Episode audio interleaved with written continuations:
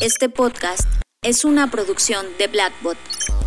Bienvenidos a Conectando, Puntos con Luis Armando Jiménez Bravo, presentado por CESC Consultores. Conectando Puntos. Bienvenidos a Conectando Puntos, el podcast en el que hablamos de economía, psicología, finanzas, historia y básicamente cualquier área del conocimiento que nos ayude a tratar de entender este pequeño y loco mundo que llamamos sociedad.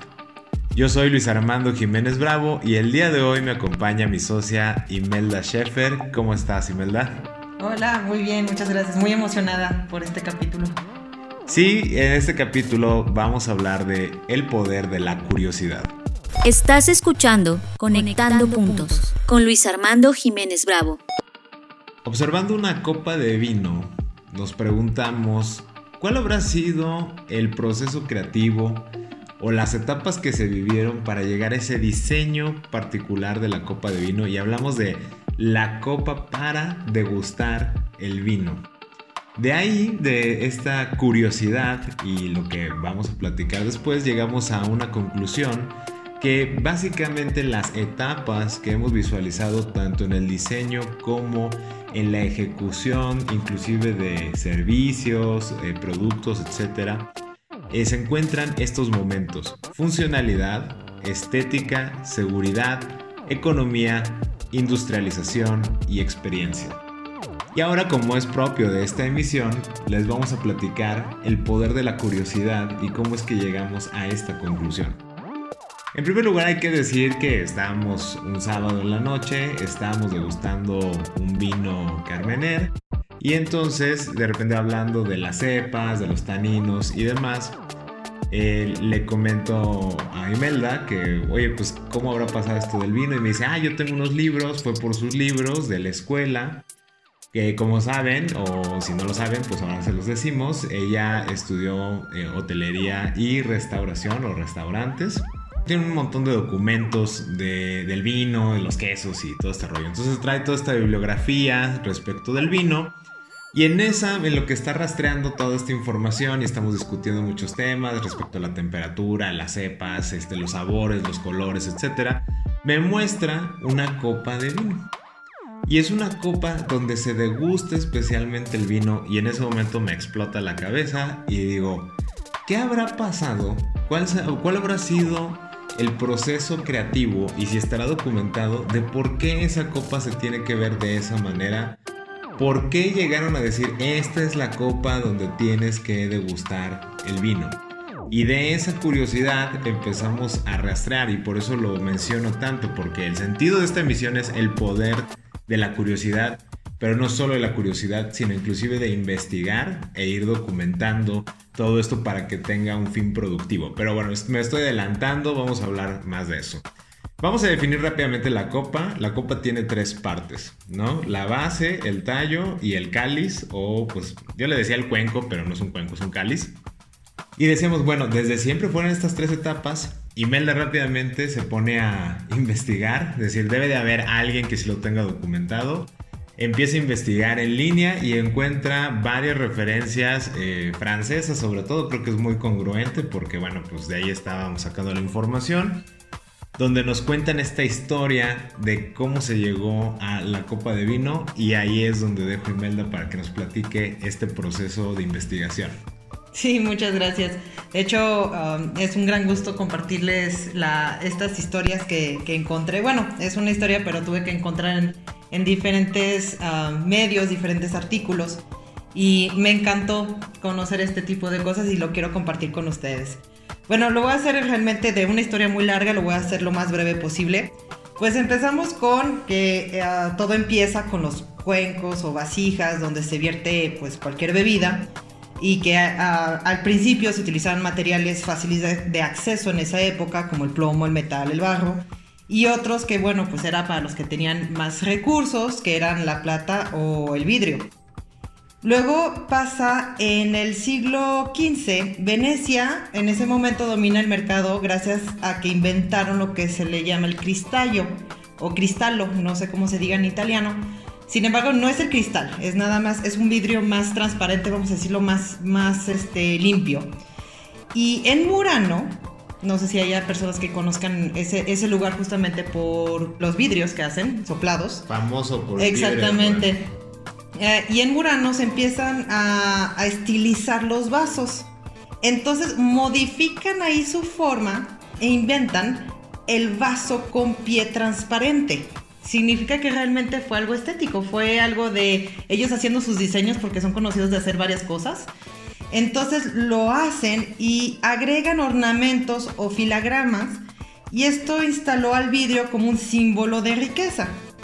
Después de eso, um, durante, otra vez me estoy yendo mucho tiempo después, durante el reinado de Luis XIV, hubo una serie de envenenamientos en la aristocracia francesa que duró tres años, del 1679 a 1682. Así que toman el diseño del vaso con tallo para garantizar que los domésticos agarraran la copa por el pie y así disuadir el envenenamiento, ya que no era posible incorporar, vamos a decirlo así, discretamente el veneno, porque las manos estarían lo más alejado del borde de la copa, por decirlo así. Así que esta etapa se basó en, esa parte de cómo hubo envenenamientos, es como alejo las manos de los domésticos de donde de la parte crucial. Luego de eso, a finales del siglo XVI, el prestigio del vidrio de Venecia empieza a caer, ya que pues el trabajo en su momento necesitaba gran cantidad de madera para el calentamiento y la, fundición, lo que repercuta en una gran migración de la mano de obra especializada hacia zonas forestales. Una de ellas es la, bueno, busqué en español, dicen que se llama selva de Bohemia, en francés decimos bosque de Bohemia, pero bueno, y ahí aparece que y ahí aparece de hecho el cristal de Bohemia, que hace la competencia al cristal o cristallo, como había dicho anteriormente. Y entre esos vidrieros se encontraba un señor llamado Johann Christoph Riedel. Explicaré la importancia un poquito más adelante, pero es nada más para tener ese contexto. Y luego en el siglo ya XIX, la industrialización permite que el vidrio sea un objeto pues, de, de uso común. Luego en los años 50 llega alguien llamado Klaus Riedel, un vidriero astraco. Si recuerdan es el mismo apellido que, el que dije anteriormente. Y en los años 50 las copas de vidrio eran más de uso ornamental. Eran de colores, con motivos o decoraciones. Y estamos hablando que pasaron varias generaciones después de, de la etapa que habíamos dicho Ah, anteriormente, cuando fue lo de, del bosque o la selva de la Bohemia, porque era un descendiente de ese vidriero. Entonces, bueno, había pasado muchas generaciones y ahí es cuando Klaus J. Riedel empieza a tener mucho reconocimiento en sus vasos de vidrio soplados finos, porque son transparentes y con tallo alto. Y esto lo hizo porque estudió el impacto de la forma de la copa sobre las percepciones sensoriales de las bebidas alcohólicas, especialmente la del vino. Y crea en 1973 la colección Sommelier, que cuenta con 29 formas diferentes de, copas para vinos, champán u otras bebidas alcohólicas, y tuvo bueno, un reconocimiento mundial. Y bueno, así es como llegó la copa de vino actual y todas sus formas para, la mejor apreciación de la bebida. De esta parte que estás comentando, o sea, vamos a notar esto que decimos del poder de la curiosidad. Iniciamos, al menos entre nosotros, con una pregunta de ¿y por qué tiene esa forma para el vino? Se da toda una investigación, llegamos a todo esto y ahorita que nos cuenta esta historia tiene unos datos impresionantes, pero de esta historia extrajimos lo primero que comentamos al inicio. Tuvo unas etapas muy marcadas. Primero, funcionalidad. El punto era dejar el líquido en algún lado, ¿no? Para que lo pudieras tomar. Luego hablamos de la estética, cuando llegan estos vidrieros de Murano y empiezan a jugar con las filigranas y con todos estos ornamentos, le ponen este el tallo y, demás, Pues realmente crean un nuevo vaso, por decirlo así. Crean un nuevo vaso porque ese es diseño, digamos, 100% estético. Estético, exactamente. Manteniendo la funcionalidad previa, ¿no? Que era contener un líquido sin que se filtrara ni nada así. Luego vino el tema de la seguridad. Nosotros, nosotros le llamamos seguridad, pero también puede ser una etapa de confianza. ¿Por qué dijimos esto? ¿Por qué se popularizó ese diseño estético? Porque sirvió para proteger la vida de la aristocracia francesa y evitar que los estuvieran envenenando, ¿no? O al menos, Al menos reducirlo. Al menos reducirlo o durante, bueno, pues como hubo una época que duró tres años que era muy, muy recurrente, Ajá. Bueno, pues encontraron una manera. Ya luego hubo otras maneras de envenenarlos, ¿verdad? Pero bueno, fue la primera que, que llamó la atención, una, una solución. Y, y es interesante cómo este diseño, o sea, este proceso creativo, migró de la estética a, de hecho, garantizar o proteger la, la vida ¿no? de los aristócratas. Luego nos vamos a la parte económica. Hacer vidrio consume demasiada madera, ¿no? Es un, es un problema económico. O sea, tengo recursos limitados. ¿Qué hago? Migro hacia donde tengo recurso más abundante. Y eso es un problema que vemos hoy día todavía, ¿no? O sea, cuando tengo un problema de economía por los recursos a los que tengo acceso, ¿qué hace la gente? Migración ya sea que salga del lugar o que regrese al lugar, pero el vidrio evoluciona, ¿no? El tema de las temperaturas, el cómo lo hacen más fino, más delgadito, el soplado del vidrio evoluciona porque ahora tienen acceso a tanta madera que ya el problema no es cuánto, este, cuánto te consume de calor esta, este proceso de vidrio, porque estás en un bosque y puedes tener acceso a todo el recurso que requieras para poderlo hacer. Y eso permite evolucionar al diseño, el tema de la economía. Luego se mueve la industrialización, donde, oye, pues resulta que sí tenemos acceso a tanta madera y estamos haciendo mucho vidrio y experimentamos mucho. Pero ahora tenemos un tema de que estamos haciendo demasiado vidrio y pues tenemos que hacerlo al alcance de todas las personas. Se volvió un bien común. Pero claro que debe haber tenido ciertas modificaciones de diseño para que lo pudieran industrializar a las personas. Desde que los hornos a lo mejor ya no los manipulaban. Claro, eh, ya pasamos de la, de la época de la industrialización, de que bueno, pues ahora hay máquinas y todo eso. O sea, toda esta historia también hay muchísimo Sí, tiempo que pasa entre una cosa y la otra. Hay, hay 100 años casi entre cada etapa, un poco más, ¿no? Entre cada una o más, tal vez, este, entre las etapas que decíamos, digo, del cuenco hasta llegar a la industrialización, definitivamente pasaron casi mil años, ¿no? Pero bueno, identificamos esta etapa y luego de ahí nos estamos moviendo al tema de la experiencia con esta persona, este austriaco descendiente de estas personas que estaban en el bosque. De repente, imagínense toda la trayectoria que ya tiene el diseño de la copa de vino. Y resultó en alguien que dijo, lo único que nos falta es esto cómo afecta la bebida que me estoy tomando. Cambia, cambia la percepción, cómo se airea, cambia la manera en que tocan mis labios, en cómo la sujeto, etc. O sea, el hecho de que esa persona simplemente se haya puesto a curiosear, por eso decimos el poder de la curiosidad, y que le naciera esa pregunta de ¿influirá el vidrio? O sea, ¿dónde tomo la bebida? ¿Influye en su sabor? ¿Y de qué manera? Y ahora, si es así, ¿Qué, ¿Cuál es el tipo de envase, por así decirlo, el tipo de copa o de cáliz, etcétera, ideal para poder realmente apreciar el vino? Y el tema es que no se quedó solo en esa curiosidad, sino que lo escaló hasta que sí, de hecho, llegó a la respuesta, por así decirlo, de el diseño último que maximizaba la experiencia sensorial de degustar el vino. Exactamente, que de hecho él se- puso mucho a, a pedir ayuda y a investigar con personas que eran específicamente del, del vino. Estamos hablando de que él es un vidriero, pero en sí se puso a investigar y pidió el apoyo de todos los que eran los profesionales del vino para que colaboraran juntos y trabajar en esa parte de cómo puedo hacer que, que se haga la experiencia sensorial en todos los sentidos mejor con el vino. Que de hecho, eh, un, dato interesante es que también unos decimos, bueno, pues la copa de vino es así y así asado, ¿no? Pero de hecho también hay diferentes copas de vino dependiendo del vino. ¿Sí me si explico? es blanco, si es tinto, si es rosado. Y, de hecho también hasta para tintos hay, hay algunos diferentes. Hay, hay algunos vinos que necesitan una copa diferente. Entonces él se fue hacia la copa. También hizo otros vasos, por decirlo así, de otros tipos de bebidas alcohólicas. Lo que más llamó la atención fue por lo del vino. Y, y- y esto, bueno, simplemente ya en esta investigación nos explota la cabeza, llegamos a esta conclusión.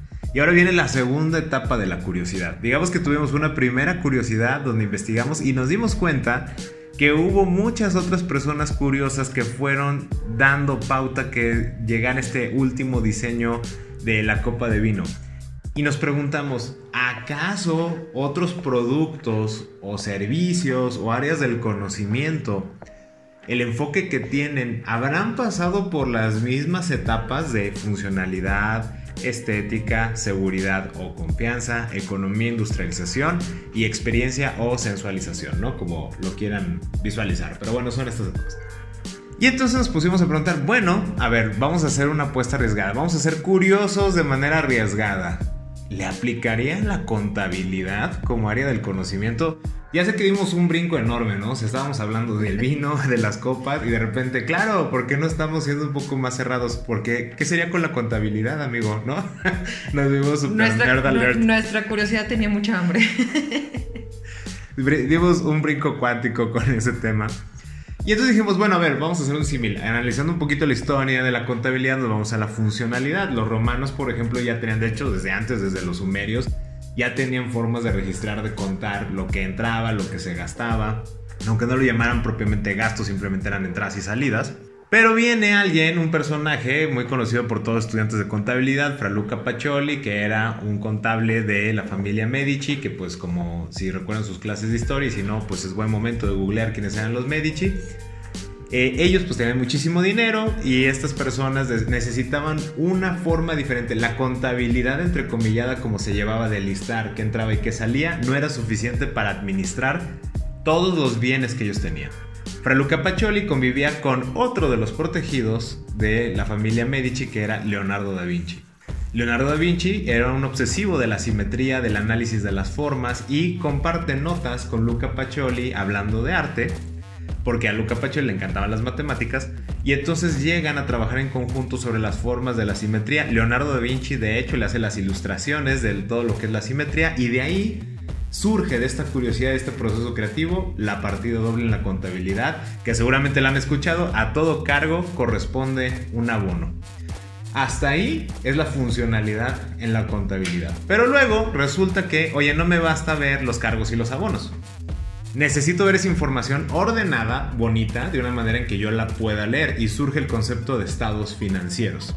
Pero luego resulta el tema de la seguridad o la confianza. ¿De qué me sirve tener los estados financieros si, por ejemplo, una empresa o una familia, su contabilidad la lleva de una cierta manera y ve la información así, otra familia la lleva diferente, otra empresa la lleva diferente y entonces surgen los principios de contabilidad generalmente aceptados que van evolucionando hasta las normas de información financiera, de auditoría y todo lo demás. ¿Para qué surgen esos principios? Pues surgen para darle certidumbre, para darle seguridad a la estética, o sea, a los estados financieros y a la funcionalidad que era el registro de la partida doble. Luego viene un tema de economía. Resulta que empieza a haber una distribución de la riqueza enorme y necesitamos migrar del contador privado que solo trabajaba para los potentados y demás, o los reinos y todo este rollo, y tiene que venir esta evolución a la contabilidad pública, o sea, del acceso a todos, ¿no? Y empezamos a tener este, mucha participación de muchas familias que antes no eran hacendados ni terratenientes ni nada y pues empiezan a meter a esta vida económica, necesitan contadores con toda esta evolución que yo llevaba y entonces viene el siguiente momento, la siguiente etapa, la industrialización, que es para nosotros es la industrialización de la educación.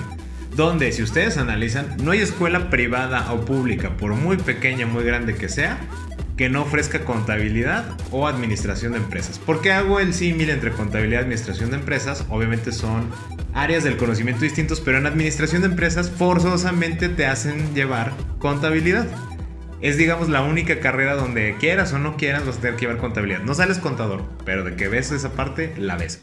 O van a ver la, parte contable. Entonces industrializa la educación de los contadores. Y luego viene la parte más importante que ha sido uno de los momentos cruciales, eh, yo creo que en los últimos, que serán 40, 50 años de la profesión contable, al menos en, el, en, México, Estados Unidos y parte de, de Europa, que es el tema de la experiencia.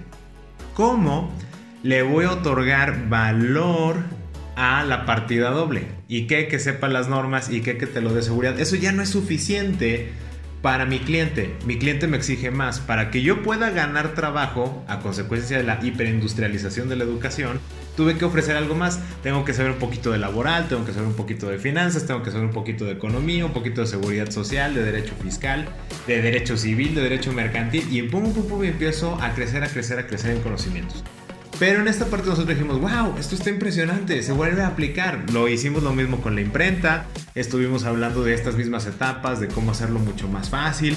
cómo luego vinieron las tipografías, luego cómo vino la impresión en masa y, y empezamos a hablar de las librerías y vimos que más o menos empataba todo exactamente igual. Y entonces Imelda le surgió otra curiosidad y me dice, oye, a ver, wow, está bien padre, pero estas etapas siempre se van a cumplir y se cumplen progresivamente. Digo, desde nuestro análisis muy limitado y muy reduccionista de la historia, pues sí, ¿verdad? A lo mejor acomodamos la información como nosotros queríamos, pero sí encontramos que sí se repetían. Pero llegamos a esta conclusión, producto de seguir investigando, que estas etapas que mencionábamos no son una fuerza natural. Están motivadas por los creadores. En otras palabras, no es una ley, sino que únicamente es un descriptivo de la orientación del diseño y la creatividad. ¿Por qué esto fue importante para nosotros? Porque hablábamos de un tema de ser lineal, que ahorita antes de que me adelante con ese concepto, regreso un poquito al tema contable, con el tema de la experiencia y aquí, Ime, tú danos mucha más fuerza con este tema de dónde nos perdimos ahí los contadores con la experiencia, el servicio y demás.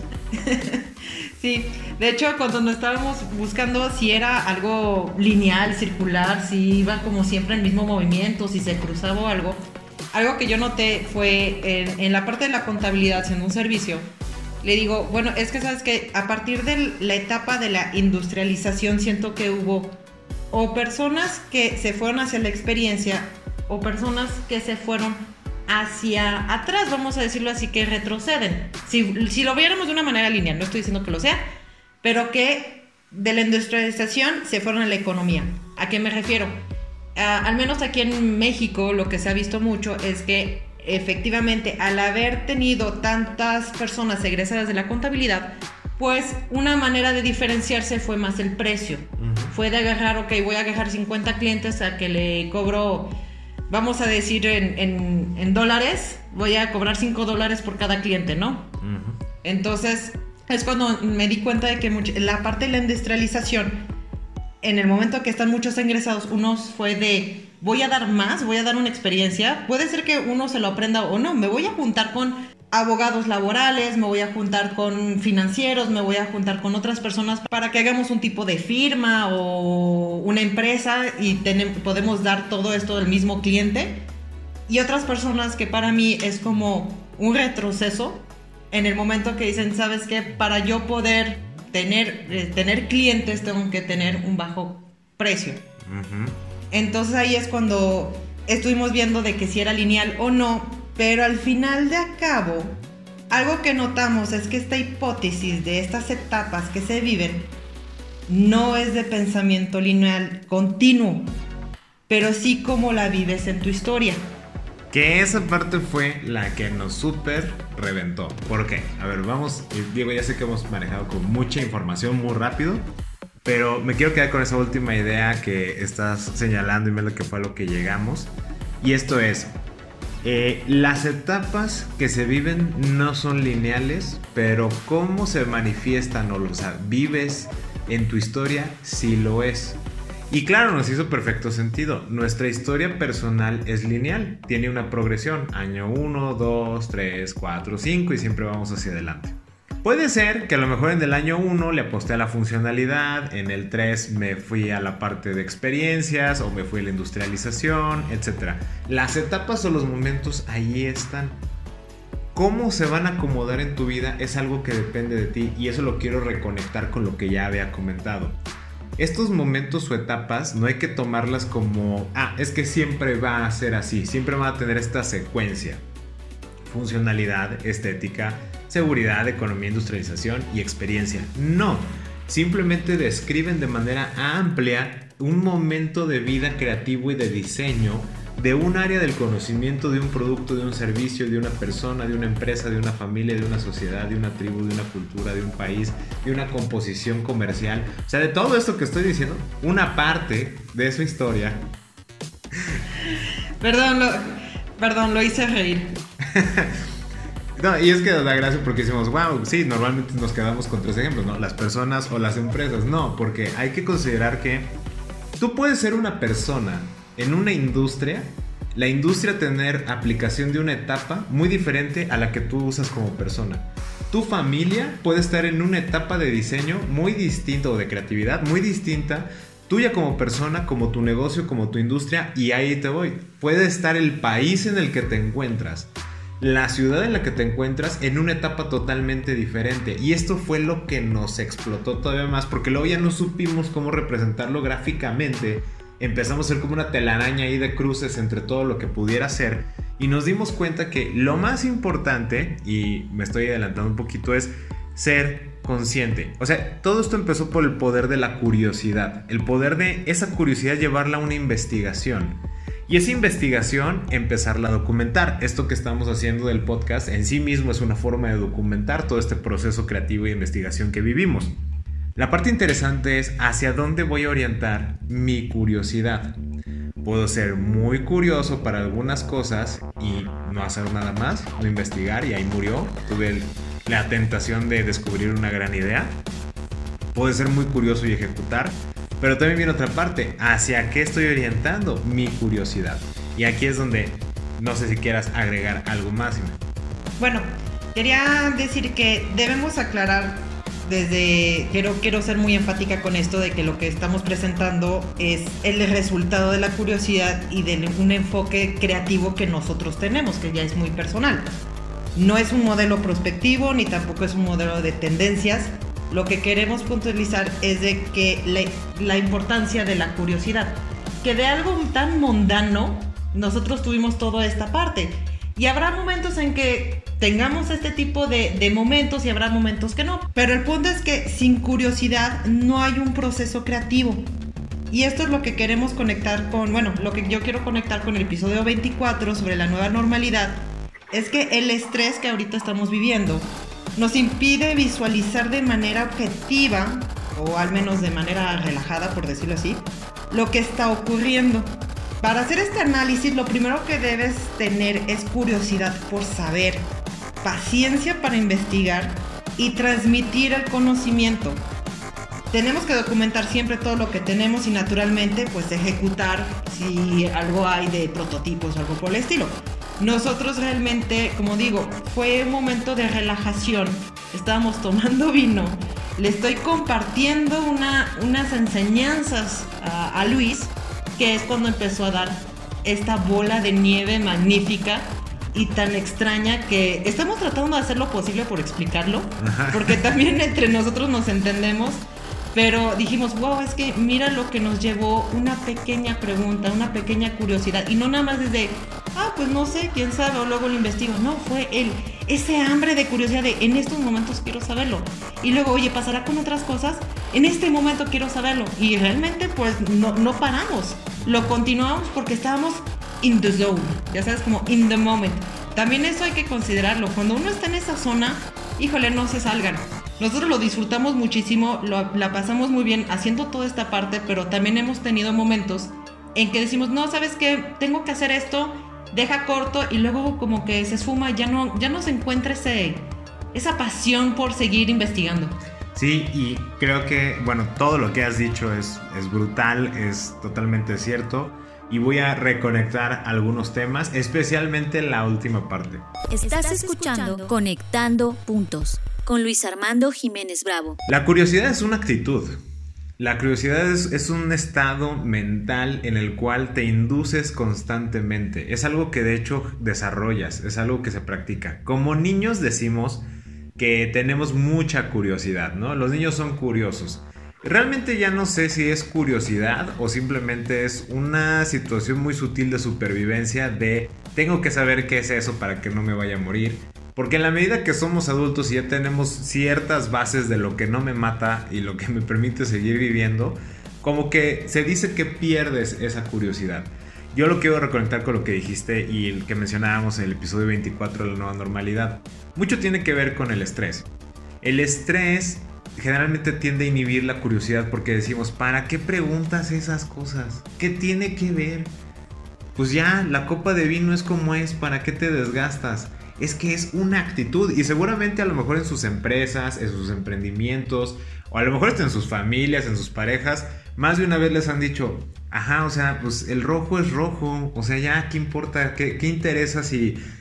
Y se llama rojo porque pues así le pusieron ya, o sea, vamos a ver el, no sé, vamos a jugar un videojuego, vamos a ver la película, ya, cálmate. No, esa es la parte donde queremos demostrar esta parte del poder de la curiosidad. Y vuelvo a ser enfático con lo que decía Mela. Ella me pudo haber dicho, ah, pues es que la copa, pues así es. O sea, es como, así la hicieron, así la diseñaron. Así me enseñaron. Así me enseñaron y voilà, ahí está, disfrútala. Sin embargo, no fue así, fue como, ah, buena pregunta, deja investigo, ¿no? Y entonces empezamos a investigar y a analizar y surgieron más curiosidades y volvimos a investigar y volvimos a documentar y volvimos a sacar prototipos y tal, tal, tal, tal y todo esto que está derivando ahorita en esta grabación que le estamos compartiendo. Ese es el sentido de todo esto. Si ustedes quieren obtener el máximo poder de la curiosidad, número uno, tienen que tener la actitud de la curiosidad. Y la actitud de la curiosidad es no descartar las preguntas, sino por el contrario, reconocer lo que sé y lo que no sé. A lo mejor sí lo sé.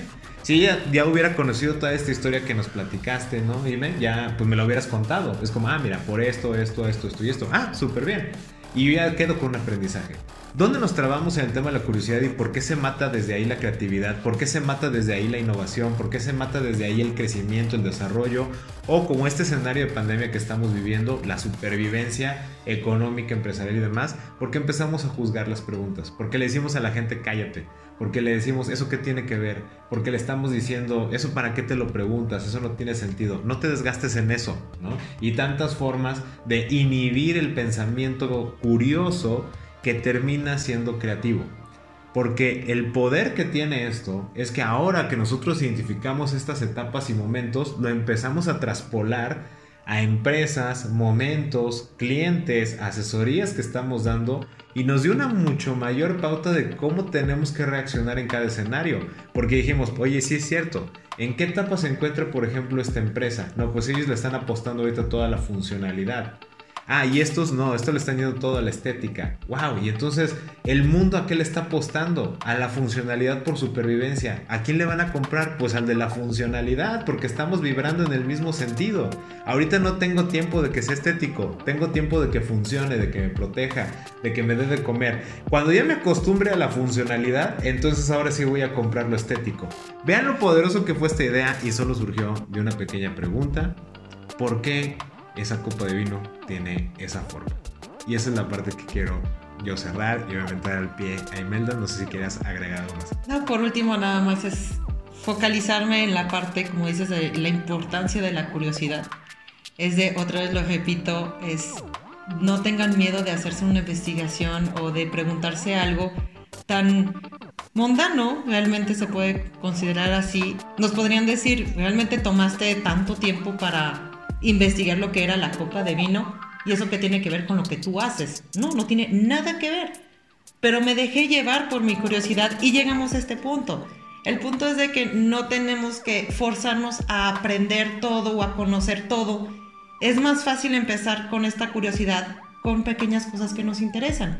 Si a alguien le empieza a interesar mucho, no sé, los insectos, la madera, cómo se hace, cómo se hacían los muebles a una cierta época, cuál es su historia.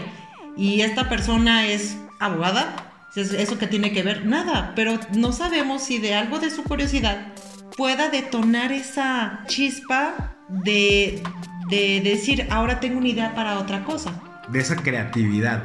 Y eh, como dices, reforzando esto, y no quiero dejar de ser muy reiterativo con esta parte, se requiere paciencia para investigar, se requiere mucha pasión por ser curioso.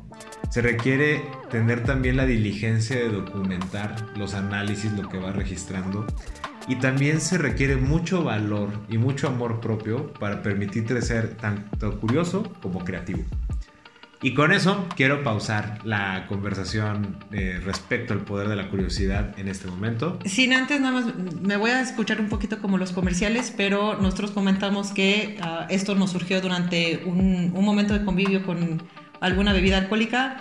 Nada más digo, no es necesario tomar alcohol ni es necesario tomar vino para tener creatividad. Nada más lo digo, no sé si legalmente algo pasa, entonces prefiero decir, por favor, tomen, este, no tomen los menores de edad, este, tomen, este, con, ¿cómo se dice? ¿Cómo dice esa frasecita? Con moderación. Con moderación. Bueno, tomen con moderación y no estamos diciendo de que tengan que tomar, ¿eh? Lo, lo que no deben de tomar con moderación es la curiosidad. Eso sí. Eso sí, tómenla de manera excesiva y esa curiosidad los va a llevar a un punto mágico. Y ahora sí, vamos a pausar esta conversación, pero obviamente la queremos continuar con ustedes a través de nuestras redes sociales, en nuestra página de Facebook, arroba SESC Consultores, esto es arroba SESC Consultores, o a través de nuestra página de internet www.sesc.com.mx, esto es www.sesc.com.mx. Yo soy Luis Armando Jiménez Bravo. Y yo, Imelda Schaefer. Y los invitamos a que sigamos conectando. Escuchaste Conectando, puntos, con Luis Armando Jiménez Bravo, presentado por CESC Consultores. Conectando, puntos. Contenidos y conducción, Luis Armando Jiménez Bravo. Producción, John Black y Fernanda Rocha. Grabado en los estudios Blackbot.